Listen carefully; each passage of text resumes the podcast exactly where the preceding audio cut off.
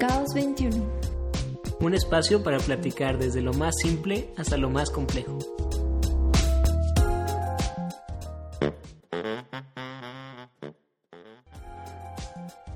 Bienvenidos al podcast Caos 21, episodio 17497. Aquí estoy con dos, dos de nuestros protagonistas del podcast, César Vargas. ¿Cómo estás, César? Muy bien, ¿y tú, Raúl? Muy bien, muy bien. Y también está Monchis aquí, lista para platicar. tenemos que romper, tenemos que romper el hielo, Montserrat. Hola. No, hola. a- a- Qué nervios, oigan. Es que estamos nerviosos porque Vargas se encarga siempre de que, siempre que lo vemos, de traernos una conspiración nueva o una historia del apocalipsis nueva. Y ahora nos dice que el fin del mundo empezó hace 50 años, ¿no, Vargas? Es correcto, mis radioescuchas, así como lo están escuchando. Primer podcast. Bueno, no, probablemente no, pero diremos que sí. Primer podcast en anunciar el fin del mundo después de 50 años. ¿Pero por qué? O sea, dices que en 1900, ¿qué? 70 y algo, ¿no? Sí, mira, todo comenzó hace más o menos unos 5 mil millones de años. Ajá. Es cierto, no tanto. Bueno, probablemente sí, para nosotros, pero después no. ¿Qué? Eh, no, lo que, lo, que, lo que me refiero es que estoy viendo en una de mis clases cómo inicia todo esto de sustentabilidad, ¿no? Ajá. Y es una profesora muy brillante que ha tenido como muchos este, acciones urbanas en todo el país internacionalmente. Y este, pues nos comenta que es un concepto que ha sido muy como, como que está de moda, pero nadie sabe qué es. Ajá. Y entonces todos lo utilizan, pero para que nosotros como que comprendamos el significado, nos hace como reflexionar y ver de dónde viene. Ok. Y en una de estas como regresiones históricas, vamos a llamarle, este, nos presentó un estudio de más o menos por esas fechas, donde unos investigadores del MIT, a ver, para ponerlos un poquito en, en, en- en contexto, Capítulo. Tiene que ver con la teoría de sistemas complejos. Entonces, pues está Complejo. complejo. ¿no? Pero el, el chiste es que estos investigadores hacen modelos de la Tierra para ver cuántos, o sea, con las condiciones de su época, cuánto tiempo más iba a permanecer como la raza humana, ¿no? Eh, bueno, la, la, especie humana, en cuestión de pues, toda la explotación de recursos que se estaba dando, las tensiones políticas de las guerras, ¿no? Todas estas cosas. Y resultó que al- a la conclusión que llegaron es que a partir de ese momento tenía que haber crecimiento cero. O sea, tenía que haber un crecimiento demográfico cero. O sea, no tenía que nacer ni un humano más Ajá. para que la especie pudiera sobrevivir, ¿no? Con lo, toda la explotación de recursos y de energías y de todo esto que había estado haciendo antes. Lo cual obviamente no pasó. Lo cual obviamente no pasó, que es muy, muy curioso. Este. Y lo que. O sea, este estudio lo asocia mucho al crecimiento demográfico. Porque si se acuerdan, hace algunos años que nuestros papás o nuestros abuelos era entre más hijos, mejor. ¿No? Y luego es, no, pues, o sea, menos hijos y ahora es. pues, mejor, ¿no? Dogma. Soy una de esas. Tengamos un perro. Ajá, exactamente, ¿no? Todo este pensamiento tiene que ver con que el, el crecimiento demográfico es lo que más afecta a los recursos del planeta, ¿no? Pero entonces, o sea, como estaba en cero, pues eso ya no pasó, entonces pues ya deberíamos estar muertos. No, no, eso es algo muy curioso también, que toda la gente piensa que el fin del mundo es así como nos lo pintan en las películas, ¿no? De que llega un meteorito y se acaba todo 2000, súbito, ¿Fueron ¿no? las películas 2012 que el Sí, el que 2012 el, fue. El 2002. Yo, yo soy de las que mueren de miedo, la verdad. Siempre es como, no, el fin del mundo, ¿por qué? O que hay una invasión zombie y que todo es muy rápido, ¿no? Que de un día para otro todos se infectan y ya la poca... O sea, Sí, sí. Bueno, Y- bueno, bueno. Estamos a un año. ah, bueno, celebramos... ¿Ya lo dijimos? Nah. Celebramos justamente por estas fechas un año de pandemia, ¿no? Aquí Sí. en, en nuestro bello país. De cuarentena, ¿no? Bueno, no sé si Sí, bueno, que empezó como más formalmente. en a- marzo, ¿no? Ajá. Un año de semáforos, digamos. Sí, Sí. sí. sí. Un año de Este. nuestras vidas.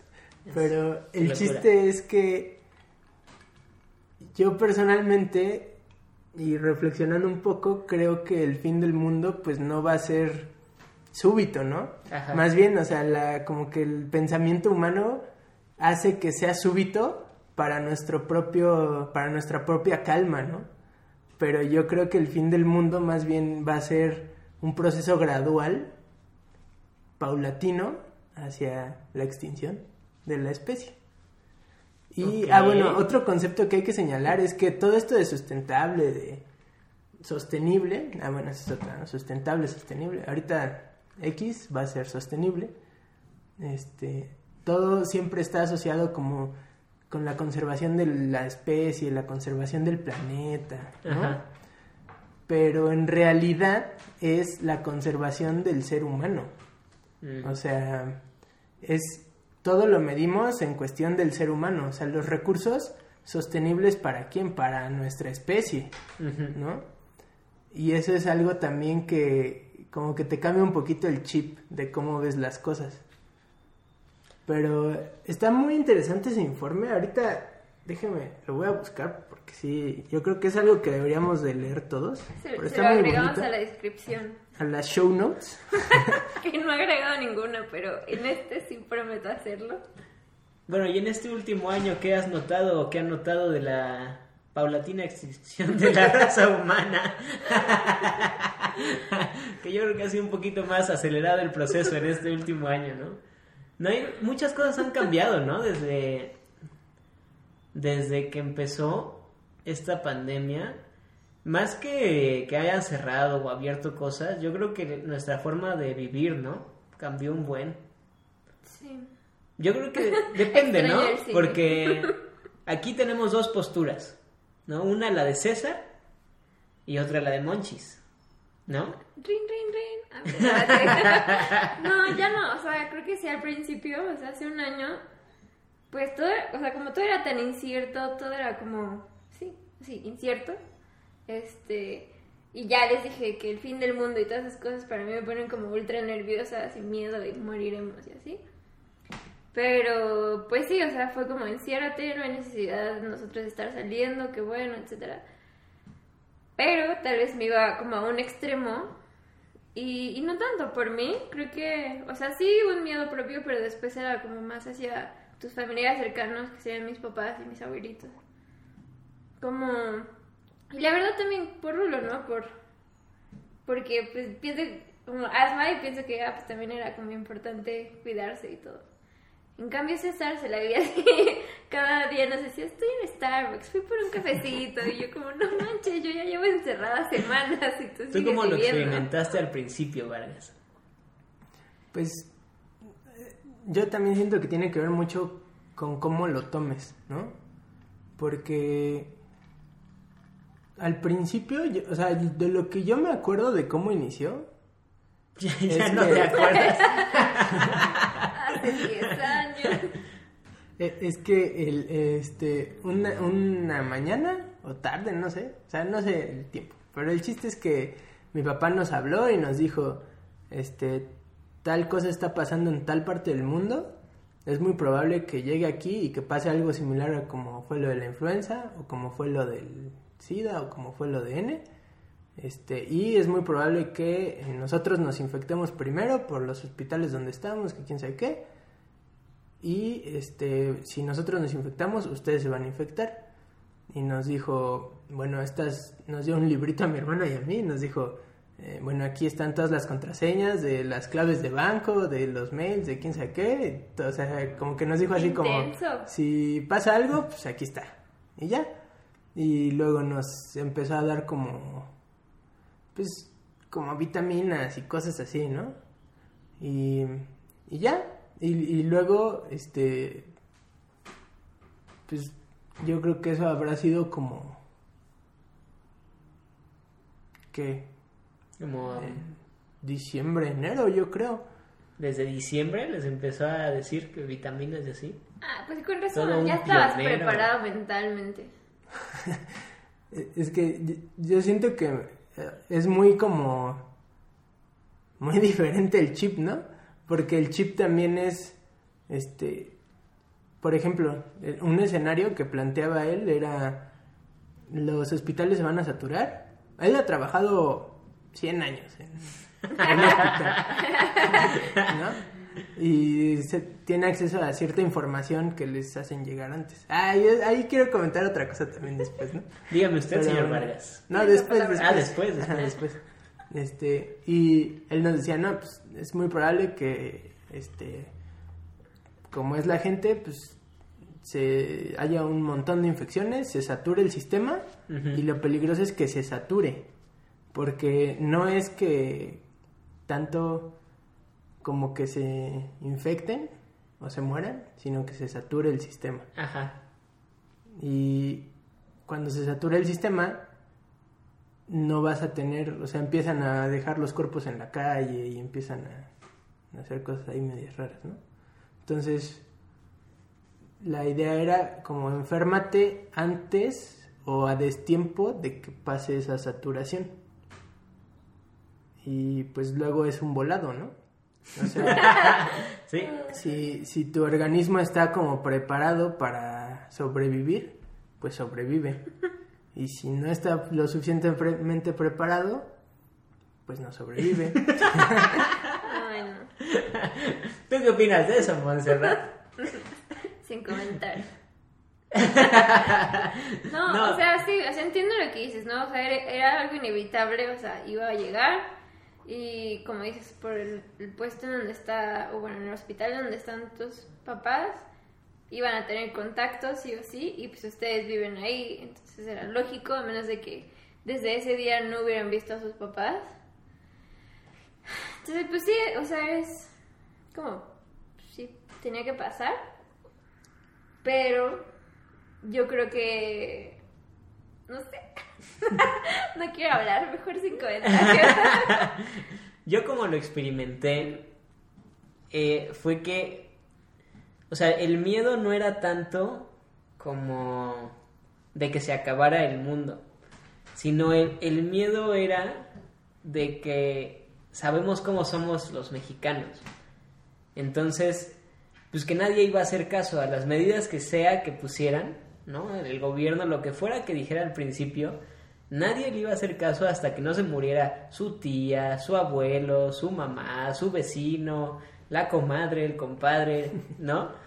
O sea, y, yo creo que ese era el miedo que, que en el principio a, a Monse como que le la forzaba a no salir porque decía, bueno, pues nadie está haciendo caso, pero yo me voy a quedar adentro, ¿no? Si yo puedo tomar la decisión de, de no arriesgar a las personas con las que estoy, pues no lo voy a hacer, ¿no?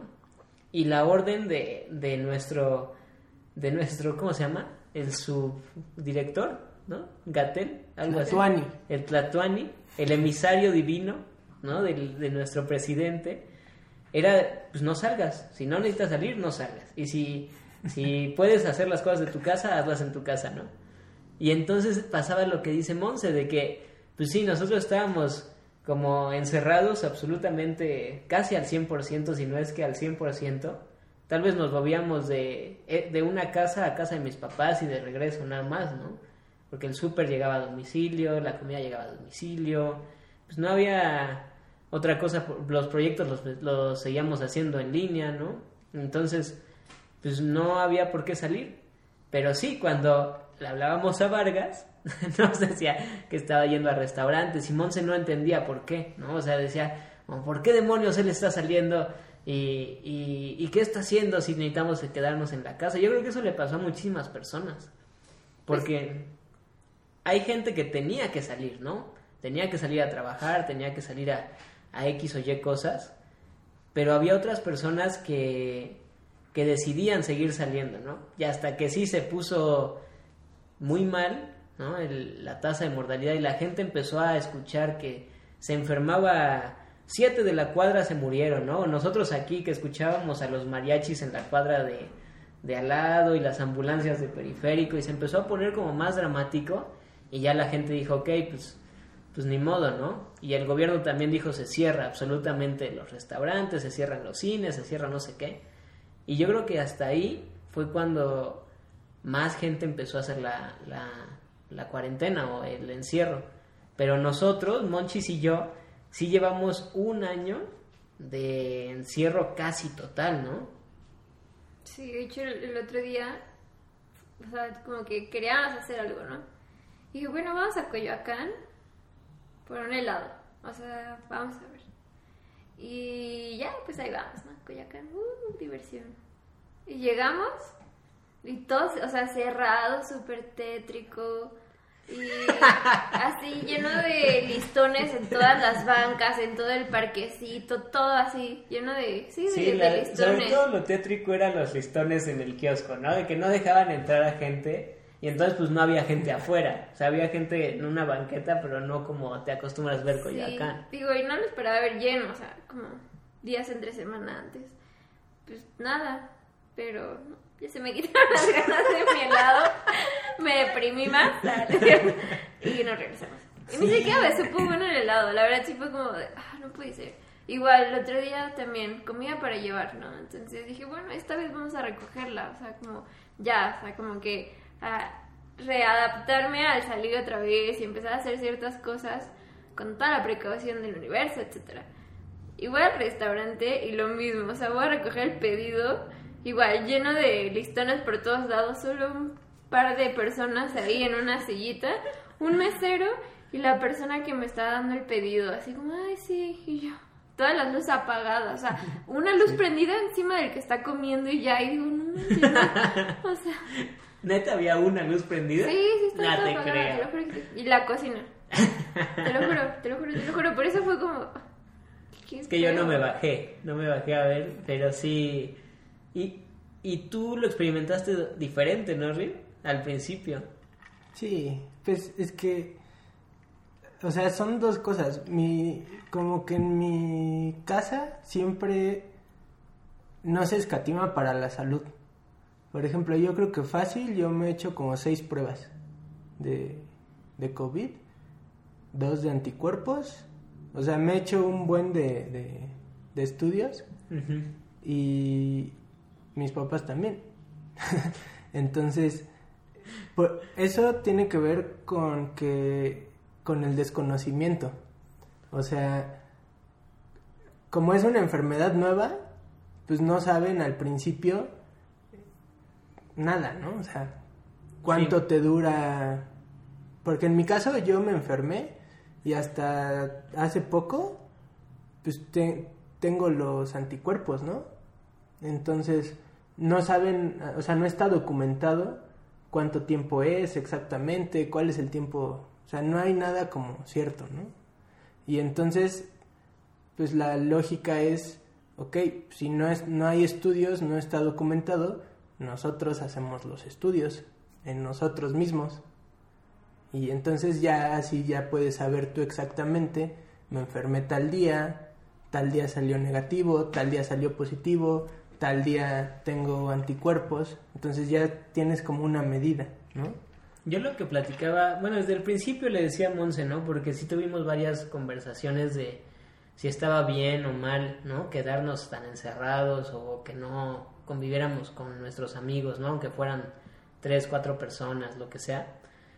Y yo lo que, lo que decía es que a mí se me hace que depende mucho cómo veas el riesgo de las cosas, ¿no? Como bien dices, tu familia quizá asume el riesgo de que pues te enfermas y si pues, no puedes, pues no pudiste y si puedes, pues adelante, ¿no? Y vamos a hacer todo lo que se pueda para que sí salgas adelante. Y la familia de Monse es más como, ¿para qué le jugamos? ¿No? ¿Para qué nos arriesgamos? Mejor nos encerramos. O sea, mejor lim- eliminamos todo el riesgo que podamos y hacemos la mayor parte de nuestras actividades o lo que lo esencial literalmente, pues se tendrá que salir, pero lo demás disminuimos el riesgo. Entonces yo creo que, que esa es la diferencia, o sea, cuando ves un problema, ¿qué tanto riesgo estás dispuesto a asumir, ¿no? De, de lo que sea, ¿no? De, si hablamos de dinero, pues es inversión, ¿no? En lugar de tener el dinero abajo del colchón, pues lo voy a gastar en algo que después me dé más dinero, pero lo arriesgas. O voy al casino y lo arriesgo más, ¿no? Y apuesto todo al verde y pues a ver qué pasa. Pero ahorita en la pandemia, en nuestra, o sea, en la experiencia de Monchis y la mía fue de, de, mira, está otra vez la trompeta, ¿no? Pero, em, es que en la Eh, calle, Disculpen, está alucinando ya. ¿no la escucharon? Sí, sí, pero continúa. No, pero tampoco quiero que, salga, que suene tan serio, pues, o sea, el chiste era como contar la experiencia de lo que pasó en la pandemia, pero más como ahorita que ya se están abri- abriendo las cosas y ya como que encontró una forma de funcionar, pedir la comida y los restaurantes yo creo que ya se están adecuando a estrategias para que te manden las cosas. Ahora resulta que, que no podemos, o sea, no, cuando salimos a Coyacán todo sigue cerrado, ¿no? Pero salimos un día antes de que abrieran todo. Habría que volver a salir y ver cómo está ahorita, ¿no? ¿Cómo está Vargas? Tú que sigues saliendo Tú sí desde... fuiste una vez al cine, ¿no? Cuando los No, como cinco veces fuiste al bueno, cine. me refiero a que... O sea, no salía tanto. Cuando Sí, más yo- salí es cuando yo sabía que ya tenía anticuerpos. Y, por ejemplo, lo que yo sacrifiqué un poco, digamos, es el contacto. O sea, el contacto se queda interno en la familia. Pero contacto como con mi abuelita o familia no nuclear y así. Eso sí, pues no, ¿no? Ah, bueno. Bueno, no, después contaremos la anécdota, ¿no? De las bodas canceladas y pospuestas y Sí, todo eso. eso fue un drama, total. Pobrecillos, aquellos que se iban a casar este año. Y otros que, que más bien aprovecharon la oportunidad, ¿no? Y ahora sí se casaron como con cinco personas de invitados y ya no. Ah, que no quisieron, no, tu- no, no Para no gastaron en la boda. Puede ser también. Pero ya, a ver, ya llevas dos comentarios. ¿Los estás anotando? Porque si no se te van a ir. Ya di los Vargas, ¿qué importa? Si hace rato ibas a decir algo más y no lo dijiste.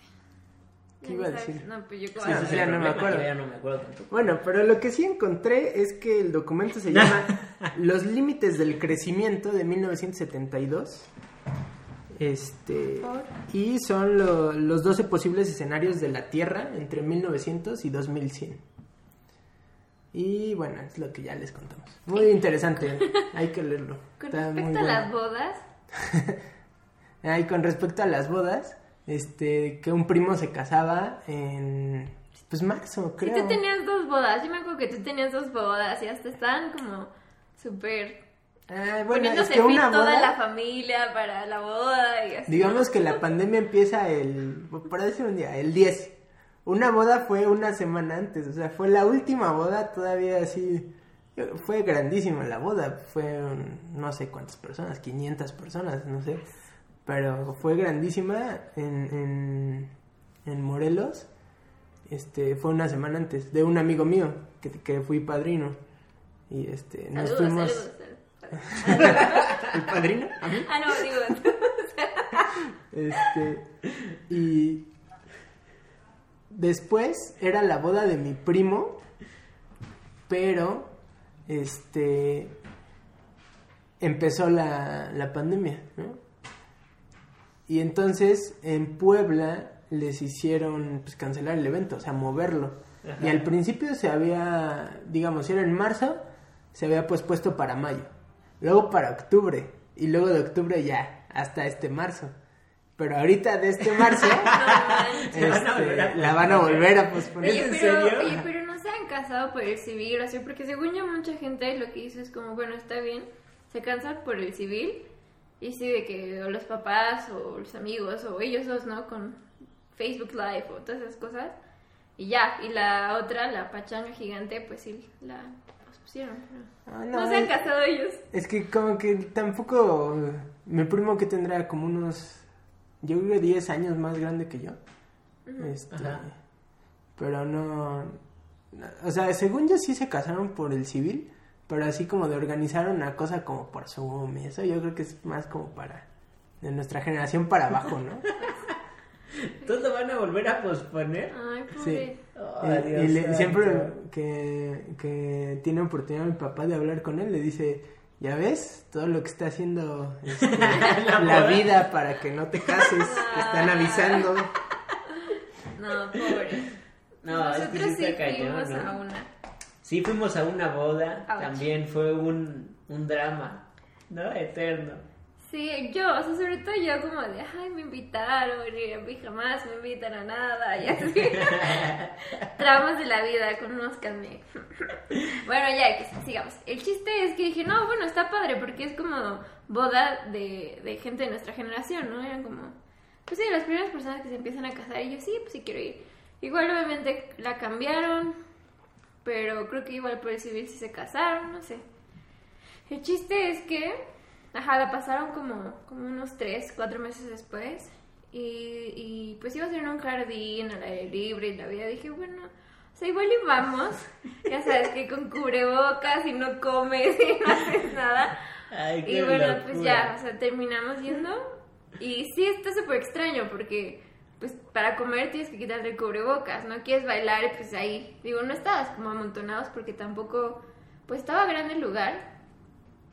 Pero, pues sí estaba muy raro. Entonces, obviamente la que se encerró los primeros meses y no salía nada y de repente, ah, vámonos a una boda.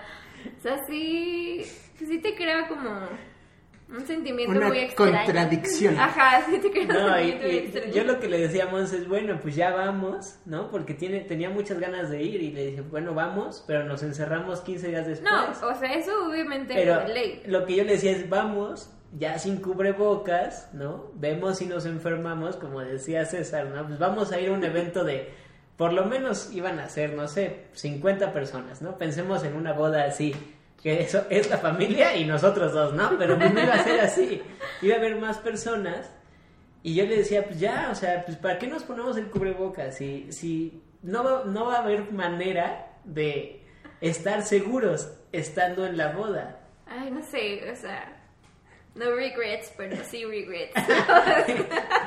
Y pues ya estando ahí, pues ni modo, ¿no? O sea, como que además todos, nadie sabía cómo actuar en la boda, o sea, nadie sabía No, qué sí, hacer, ¿no? No, la verdad es que sí había, bizarro. ya sabes, los sistemas de todos los lugares, sí había gente con más cubrebocas. Y sí, o sea, sí entendían como que hasta cierto punto antes de las copas, yo creo que pues había sana distancia y todo ese rollo. Entonces, o sea, sí me la pasé bien. Eh, estuvo bien. Saludos a los de la boda, si nos escuchan. No, pero sí, o sea, el... eh, nada más, el, el ir a un evento así, yo creo que a fuerza después pues, tienes que tener cuidado, estés con cubrebocas o no. O sea, te tienes que encerrar. Bueno, no, hay mil personas que no lo hacen, ¿no? Pero nosotros pensamos que nos íbamos a encerrar sí o sí, de todas formas, ¿no? Cuando regresáramos de eso. Pero bueno, hasta ahorita no se han enfermado, ¿no?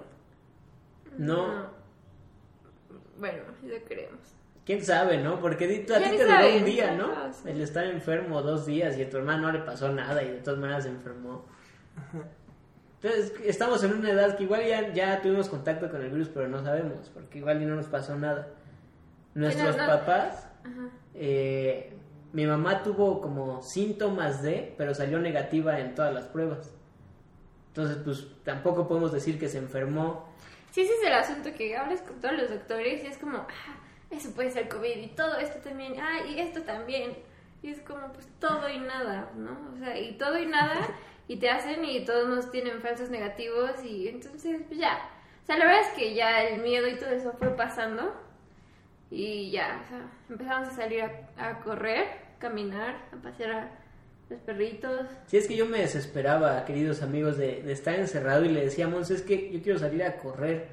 Me decías que para qué vas a salir si hay gente y nuestros papás y las noticias en ese momento estaban de, en Italia, las personas que salen a correr contagian a 6000, ¿no? Y era así como, no. Y entonces le dije, bueno, pues en donde vivimos hay un estacionamiento, ¿no? donde están todos los coches de los que viven aquí. Le dije, pues ya, no me importa, voy a dar vueltas en el estacionamiento.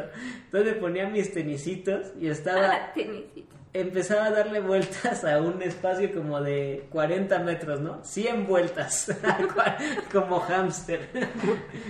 y, Bueno. y ya después, pues le dije, ya, o sea, vamos a, a la cuadra, ¿no? Aquí afuera, por lo menos, vamos a salir. Y así empezamos a salir y, pues también, yo al principio le decía, es que no sabemos cuánto va a durar esto, o sea, nuestro, nuestro Tlatuán y, y Gatel decían que dos meses, tres meses, ¿no? Que para mayo ya Nuestro iba... Tlatón y, y Gatel están en las playas de Oaxaca. ¿Qué, qué vamos a hacer? No. Pero me acuerdo que la gente era como, no, pues es que va a durar tres meses. Si nadie sale, en una semana se acaba el virus, ¿no? Y, y, y a los tres meses era como, no, ya casi llegamos. También eso, o sea, yo creo que es mucho de como de política, ¿no? De, Sí. de control De pánico, del ¿no? pánico y control, porque muchas de las cosas que, que de por sí nuestro país tiene mucha fama de como que esconder ciertas partes, ¿no? Del- Sí, de tener otros datos. de- ándale, de, yo, yo tengo otros datos. Este, pero yo siento que mucha o gran parte de la información que sale son muchísimas fake news así de, no, que el virus muta y te sale Es fuego por la boca. Llegó un punto, no me acuerdo en qué mes, creo que en mayo, que todas las noticias, absolutamente todo lo que estaba era del, de COVID. O sea, no era casi imposible ver un video que no, o ver una noticia, ver un artículo que no fuera de, del COVID. Pues el- la psique social, ¿no? Sí, yo me acuerdo que fui a- al Costco como una semana o tres días, ¿no? Antes, No, creo que justo el día que dijeron el día que dijeron que... que la noticia a mediodía que tú nos hablaste que se iban a encerrar todos y no sé qué. Y, y que ese día en la noche salió como eh, la gente se fue al Costco a hacer filas para el papel. Rulo Nuestro- había ido al Costco por comida para nuestra perrita. Y ajá, o sea, apenas, ¿no? Sí, toda una euforia ahí. ¿Pero qué ibas a decir, Vargas? Sí, eh, justo eso del papel de baño. O sea, por el pánico, Sí. adiós papel de baño, ¿no? No, yo no lo podía creer. Estando allá en Costco, o sea, yo fui por En com- medio de las señoras acá. yo fui por comida para los y cuando llegué no, te juro, todo normal. O sea, llegué tranquilo, no Sí, pasaba pues, antes nada. de- Solo vi que había mucha gente y dije, ah, pues igual, pues sí, ¿no? O sea, es normal que si anuncian que hay una pandemia mundial, pues la gente venga a surtirse, ¿no? Pero yo no me imaginé que fuera tal pánico como para agarrar cinco carritos de estos, como ya no de carritos de súper, sino como estas tarimas. De la ESO y todas esas cosas. Sí, Los de- montacargas, ¿no? Ajá, bueno, no, no son montacargas, son como estos carritos que son más plataformas, ¿no? No tienen como en el perímetro reja y amontonaban todo lo que podían, ¿no? Llevaban a ella, a su hijo, a su hija, a su esposo, a la abuelita, a toda la familia, cada quien con uno y atascado de cosas, atascado. Y yo decía como, no puede ser. Y luego me encontré un amigo de, de la prepa y le digo, ¿qué haces aquí? Me dice, no, yo vine por galletas. Y yo dije, no, yo vine por comida. Llevábamos hora y media haciendo fila de toda la gente que había ido a, a surtirse por el pánico. Y yo digo, no, o sea, si es, son esos momentos en que dices, si esto durara más de una semana, colapsaría, colapsaría todo, ¿no? Pero duró poco, o sea, yo creo que eso dura, dura poquitito, de la euforia masiva. Pero sí como mexicanos, empezamos a siempre pensar que pues nadie nos va a ayudar y tenemos que, que resolver todo nosotros, ¿no? O sea, el gobierno no va a hacer nada, nadie va a hacer nada, entonces solo nuestra familia eh, importa, como decía César, y si nuestros papás consiguen cinco cubrebocas y una caja de, de Lysol y lo que sea, pues va para adentro, ¿no? Y lo que se pueda va, va a almacenarse y, y así lo manejamos, creo que al principio la, la mayoría, bueno, la gente que yo conozco. Y ahorita yo creo que ya está más normalizado, o sea, ya, ya no existe como ese pánico, ya hasta se normalizó, digamos, un poco la pandemia, ¿no? Porque ya todos usan cubrebocas. En, bueno, no todos, pero casi todos en la calle los ves con cubrebocas. Ya sabes que no tienes que saludar, ¿no? De, beso. Y si alguien te quiere abrazar, como que ya es normal que le hagas así como, no, gracias, ¿no? Entonces, yo creo que todo esto ahorita, que ya se supone que vamos para abajo, a ver si es cierto, dice César que no, ¿no? Pero si ya fuera para abajo, ¿cómo vamos a empezar a retomar todo esto, no?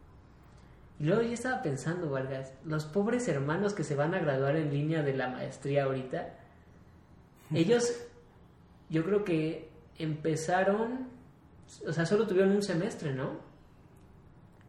Porque... O sea, los de ahorita.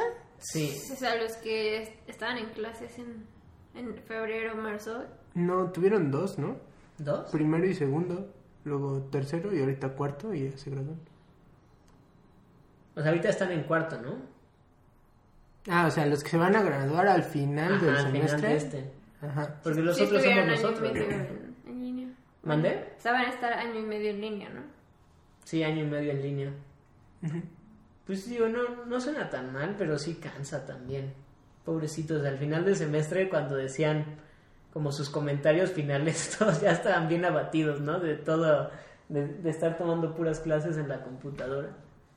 Pues es que sí es un cambio, o sea, en un principio, digo, a mí me pasó como que no dimensionas, no te pones a pensar cómo, cómo afecta en cada, o sea, en todo, o sea, en todo afecta, absolutamente todo, todo tuvo que cambiar, todo tuvo que adaptarse, cosas se extinguieron, ¿Qué? ¿Qué se extinguió? no sé. Y justo eso, justo eso, mis queridos Nuestras amigos, caminatas hacia el metrobús para No. ir a la oficina. nos regresa a la teoría de sistemas y la complejidad. O sea, no, fuera de choro, ¿Sí? sin ¿Sí? hacerlo. ¿Neta? Sí, en serio. A ver, vas. Porque, Explíquese usted. o sea, generalmente, o sea, siempre estamos educados como en el pensamiento de análisis, ¿no? Ajá. O sea, descomponer, como no podemos entender algo complejo, lo descomponemos en partes, las analizamos y resolvemos cada una de las partes, ¿no? Pero la, esta teoría que les decía al principio, eh, pues más bien lo que propone es centrarse en las relaciones de los elementos, ¿no? Entonces, como dice Monse, o sea, es que todo influye en todo, ¿no? Y sí, o sea, sí, en, sí. en las, en las posturas de la ciencia contemporánea, eh, esta teoría dice que, que pensemos, por ejemplo, en un ecosistema, ¿no? Si en un ecosistema quizá tú matas una especie de mil que hay, pues dices, es solo una especie, ¿no? Pero en realidad tal vez esa especie es tan vital en la estructura del ecosistema que todo el ecosistema colapsa y se muere, ¿no? Y ahora eso pasa lo mismo, pero en todo, en, en- a escalas mucho más grandes, ¿no? Como el sistema, por ejemplo, político está eh, influenciando el sistema económico, que está influenciando el sistema social. Entonces tú cambias un elemento y el que tú cambies un elemento repercute en todos los demás elementos. Como el señor de los chilaquiles. El otro día estaba pensando, no sé, no me acuerdo dónde estábamos. El punto es que vi a una persona como con estas hieleras, pero que tienen como su cosita para que salga el agua. Ay, se me olvidó cómo se llama. Como Un grifo. ¿Su grifo? Ajá, X. El chiste es que me hizo pensar en el señor de los chilaquiles junto al Oxxo, cerca de José María, ¿cómo se llama esta que? Rico. José María Rico. Y se me antojaron los chilaquiles. Pero pensé en el señor, o sea, pobre señor, o sea, él siempre estaba ahí y fue creciendo, creció un buen porque la verdad hacía, o sea, las cosas estaban súper bien hechas, a un súper buen precio, con calidad, había variedad, estaban buenos los chilaquiles. ¿Y a quién le vendía? Pues a todos los que iban a los de las oficinas de ahí. Y si ya no había personas en las oficinas, pues obviamente en lugar de ir aumentando de productos como lo estuvo haciendo, pues sí fue quitando sus productos hasta que no sé si seguramente tuvo que ya irse a otro lugar o trabajar de otra cosa, porque pues sí, eran puros oficinistas los que llegaban y hacían filas para él. Entonces, pues sí, todo. Todo como cambió. los restaurantes, ¿no? O Pues sea, cierras el, el, por la crisis de salud cierras. Y es como una, como una pequeña boa constrictor. O sea, vas eh, estrangulando cada una de las cosas hasta que colapsa, por ejemplo, lo de los restaurantes, ¿no? Lo del cine también, ¿no? Lo del cine. O no, por ejemplo, no sé si se han fijado, pero ahora hay más autocinemas. Sí, pues es que va respondiendo, Y entonces ¿no? Se, se va adaptando Se va todo. adaptando y es, es muy, muy bello. Pues sí, pero yo creo que entonces está bien, ¿no? Que a leer el documento que nos dijo César. Ay, no, no, no, no lo leas, por favor, no lo leas. No, sí, hay que hacer una pausa, lo vamos a leer aquí. Ay, Es, es es, es- es el fundamento del informe famoso, del informe de Brundtland de las Naciones Unidas, donde sale el término sostenible, es el precedente de, de ese informe. Está bueno, sí, lo recomiendo. pues léanlo, léanlo todos. Y lo dejaremos en la, en la descripción del, del episodio. Y, y, pues, yo creo que hay que dejarlos a nuestros amigos con algo positivo, ¿no? Al final de este podcast. No, yo creo que el- el- la- las cosas se están adaptando de tal forma que pues va a seguir, o sea, México siempre se, creo que en lo que yo he vivido aquí, no, no es que se levanta, o sea, México nunca se puede caer porque la gente tiene que sobrevivir de algo, o sea, se tiene que mover. En este país, si no te mueves, pierdes, ¿no? O sea, no hay forma de detenerse. No hay un sistema que diga como, ah, bueno, ¿no? Como los gringos que les están dando dinero por, por no hacer nada, ¿no? Bueno, aquí las becas estas de qué? De, de Benito Juárez, la beca universal. ¿Beca niño qué? Ah, bueno, no, es- es- yo no sé de eso, César tampoco, Monses tampoco, pero un podcast vamos a hablar de eso, a ver qué sale. Yo la quiero, ¿cómo la tramito?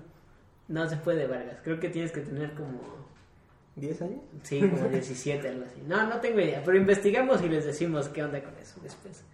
Em, pues muchas gracias por estar aquí otra vez, a los nuevos también, gracias por escucharnos y nos vemos en el próximo episodio. Y síganos en redes sociales. Y, y- sí, y siempre se también dejen cosa. comentarios abajo de ustedes cómo vivieron su, su año de pandemia, Su su, pandemia. aniversario.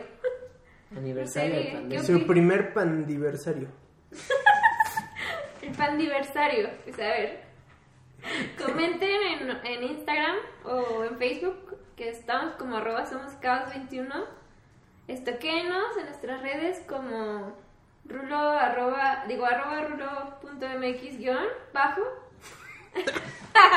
Arroba WXH. Y arroba Y arroba Cesarabe93. Síganos en Instagram y todo eso.